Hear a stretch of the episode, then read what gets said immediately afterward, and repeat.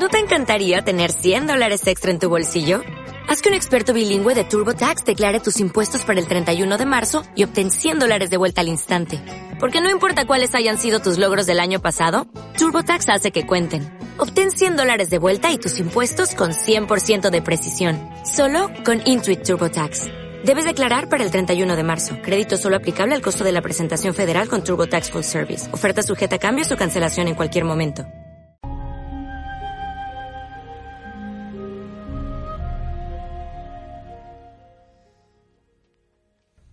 Música más bonita y más tranquila para algo que luego es tan bestia. Sí, sí, la verdad. Porque estamos con Nio o Nio. Nio, eh, ¿cómo se, Nio. ¿qué, qué significa? El señor de la benevolencia. Sí, el, El el señor de la rey o el señor del La- benevolente sí, o de la eh, benevolencia. De hecho, ese O es el mismo de Yu-Gi-Oh! Mm, Ah. Sí, justo. El señor de las del juego de cartas. Así que, señor, el amo. Señor- Oye, me venís genial porque yo tengo que hablar del Yu-Gi-Oh! en el Castlevania. ¡Ey! Como que No, oye, oye, pues que todo. me encanta.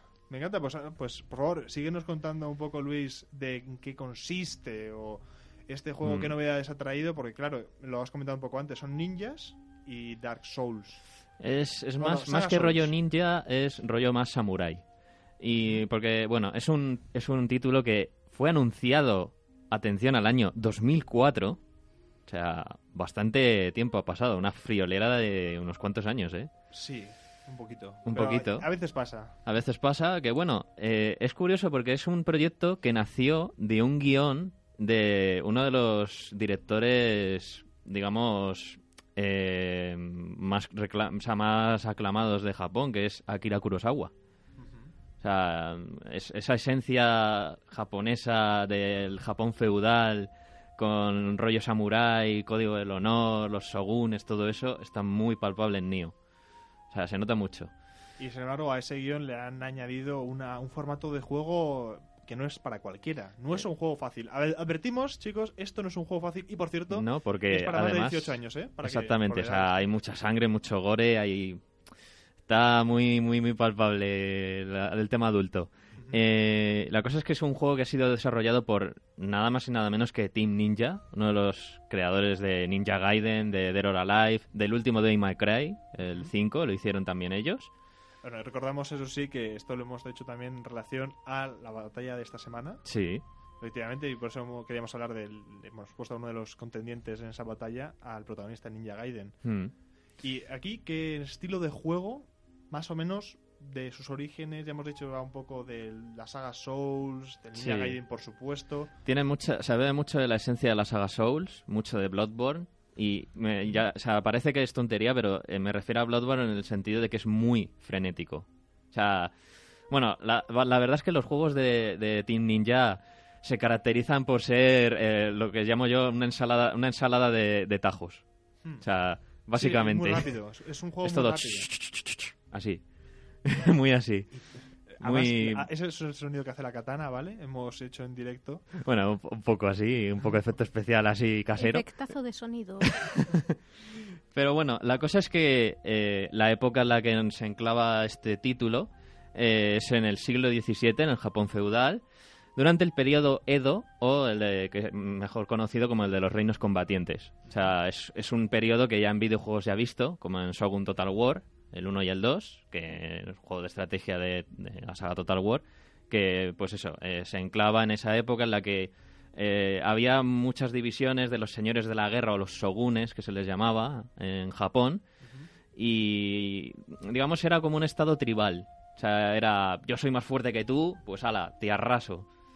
Y, y si no, pues ala, te, te fastidias. Y punto. Y ya está. Y ya está. Ujú. O sea, la diplomacia ahí no es que fuese muy buena en esa época en Japón. ¿Y cuál es tu personaje o el nombre? Eh, encarnamos a un personaje que existió de verdad. Es un personaje que se llama William Adams, es un británico que viajó a Japón, uno de los primeros que llegaron a Japón, y se convirtió en el primer samurái occidental.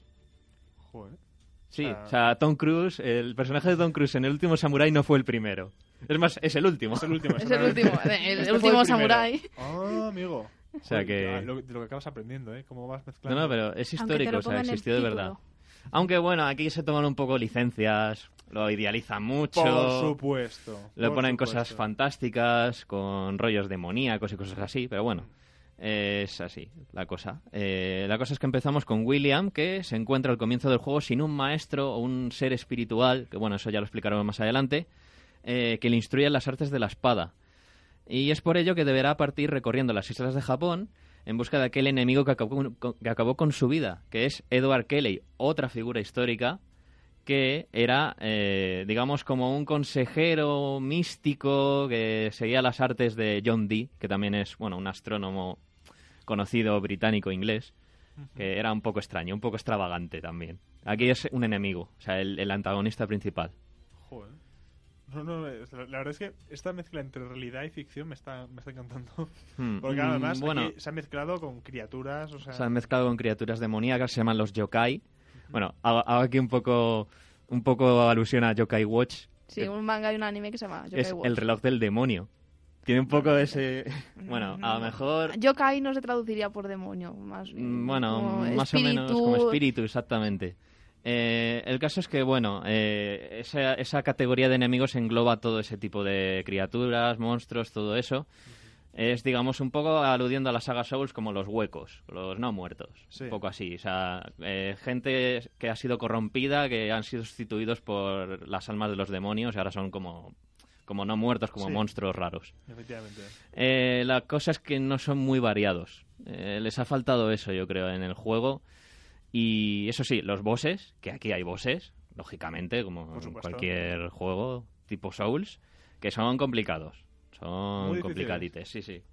O sea, eso lo han hecho, eso lo han bebido bien. Eso lo han, lo han cogido muy bien. Eh, y bueno, la cosa es que... eh, Puntos pues negativos, eso, por ejemplo, la trama bien. La trama, como hemos podido ver, eh, mezcla cosas históricas cosas y cosas ficticias. Y en cierto modo no está muy bien. Eh, quiero, me explico. Eh, no explican demasiado lo que es en la historia, no tiene el contexto, digamos, muy íntegro. O sea, tú cuando ves la historia dices, pero ¿por qué pasa esto? ¿Qué ocurre? ¿Qué le ocurre a este personaje? Tal. No, no te explican mucho. Sí, vale, eso es un poco como en la saga Souls. Pero aquí no es excusa porque tienes cinemáticas, tienes personajes que te hablan. No es igual. No. O sea, es, O sea es totalmente desmarcado de ese sentido. Entonces, Debería estar mejor contextualizado. exactamente. Además que mezclan demasiado eso de mucha ficticio con poco historia. Y eh, la parte de las armas y todo eso, ¿qué Sí, tal bueno. va en ese campo? La cosa es que, bueno, eh, aquí, como hemos dicho, esto no todo es un copia-pega de la saga Souls. Por supuesto. Aunque sí que tenemos copia-pega un poco con los altares, que es como las hogueras de Dark Souls. De, re- nos reponemos co- por completo, podemos subir de nivel con las amritas, que son como unas piedras mágicas que nos encontraremos por el camino, son como las almas. Y bueno, y tenemos eh, una novedad que son los espíritus, o los guardianes, espíritus guardianes, que en el juego eh, hay tres y podremos ir intercambiándolos. Al principio del juego tendremos que elegir uno, y, pero luego ya los podremos ir cambiando y mejorándolos, nos dan poderes mágicos. Uno es de fuego, se llama Kato, otro es de agua llamado Isonade, y del viento que se llama Daibawashi. No sé, no sé si lo estoy pronunciando bien, Makoto. sí, sí, está bien. Ma- Makoto approves. Makoto approves. Y bueno, eso, nos dan bonificaciones de magia, de ataque, de defensa. La magia se llama Ki, No, eh, bueno, es más poder. es más como el poder, sí, un poco como el aguante que podríamos tener en la saga Souls. Y algo así, tenemos que ir gestionándolo, tenemos que ir intentando que no se nos gaste.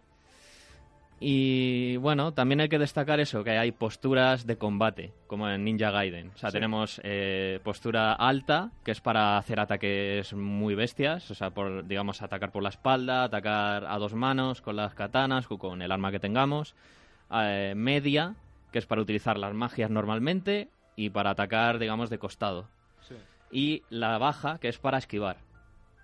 O sea, la verdad es que a- en- a- añadiendo todo el tema de los espíritus, el tema de las armas, las armaduras, que como se puede ver, como estamos en, una en la saga Souls, tienen mucha variedad y, Y tenemos que cuidar mucho el mucha- peso. Mucha estrategia en eso. Exactamente, hay mucha estrategia, hay mucho componente, que eso a lo mejor a los, primer- a los jugadores primerizos les puede costar, porque son muchas opciones, son muchísimas opciones, tienes que estar ahí muy pendiente diciendo, ¡guau! A ver, puedo llevar una alabarda, pero a ver, es que esta armadura me pesa demasiado, tengo que ir con tal, con cual cosa para ir mejor.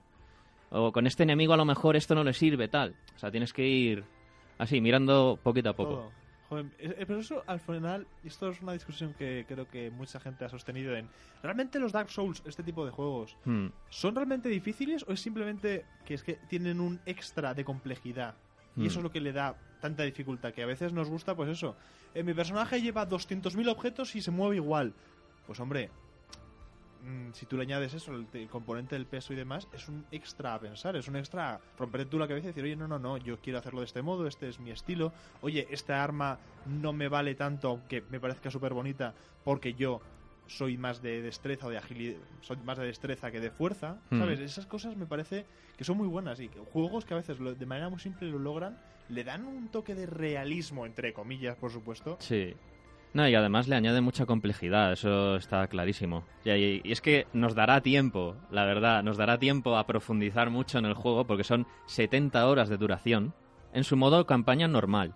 Porque luego tendremos, Normal, ¿eh? Campaña normal, 70 horas. sí, sí, porque luego tendremos misiones secundarias que, bueno, no es que estén muy bien, algunas no tienen nada que ver con la historia, aparecen gatos ahí porque sí.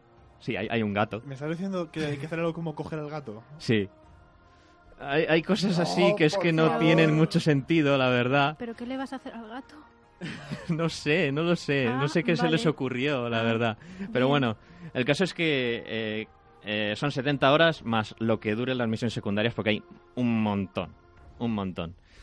Y bueno, la cosa es que además de jugarlo en solitario, podemos jugarlo en cooperativo. Igual que en la saga Souls, también tendremos que coger un objeto para invocar a nuestro amigo y jugar con él.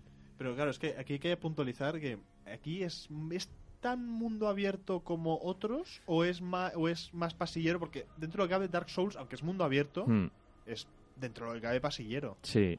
No, aquí es más lineal, o sea, está todo más centrado por zonas, está todo muy, digamos, es más, hasta los jefes, las zonas son eh, muy delimitadas, o sea, tienes que tener muy en cuenta el tema de, de dónde estás, en qué posición está, en qué sitio del, del lugar del mapa está el jefe o el enemigo, o sea, es más limitadito en, en cuanto a desarrollo, no es tan abierto como Dark Souls, un poquito más Dark Souls que este, pero bueno.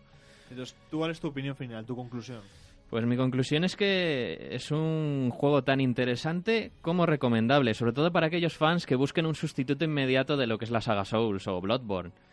Eh, sí que a lo mejor no les parecerá igual o no les supondrá lo mismo, porque eso, lógicamente, después de jugar a la saga Souls, a mí, yo lo digo personal, en mi opinión personal, no te va a parecer lo mismo, vas a decir, "Eh, esto, vale, sí, está muy bien, pero no. pero bueno, aún así es muy recomendable, es un juego que cuesta al principio cogerle las riendas, pero una vez que se las coges mm, es muy satisfactorio, tiene, da muchas horas y la verdad que es muy disfrutable. Bueno, pues eh, no sé si querías ponerle un- una nota antes de... Antes de... Sé que aún no ha salido la review, pero... No, no, saldrá próximamente, claro, lógicamente, en la, en la página web, sí. Pero... Y bueno, eh, yo, a ver, es que tendría mis peros, pero yo le pondría un 8, un ocho y medio, una cosa así. Bueno, Ocho y medio de Luis. no está mal, sí, ¿eh? sí. Hay que Un ocho y medio, Sí. que, a ver, ya digo, o sea, es un buen juego, coge muy bien la temática Souls y la traslada a un tipo de juego como Ninja Gaiden. Es más de la casa, más, más rollo Team Ninja. Y yo creo que, digamos, eh, Team Ninja ha sido como, queremos hacer un homenaje y lo hemos hecho a nuestra manera, pero bien, oye, de una forma diferente, que sea difícil, que sea desafiante, que a la gente le guste el juego. Pues ya sabéis, Nio, esa novedad dentro de lo que cabe, porque es un soplo de aire Hmm. a una saga como la Souls, aunque no tenga nada que ver Sí, con a- ella, pero más que una saga, un tipo de juego. un tipo de juego, efectivamente. Y nada, eh, disfrutarlo los que podáis y los que realmente os Sí, porque es este exclusivo género, de PlayStation 4. Justo. Dicen que a lo mejor saldrá para PC, pero más adelante. pero más adelante, así que bueno.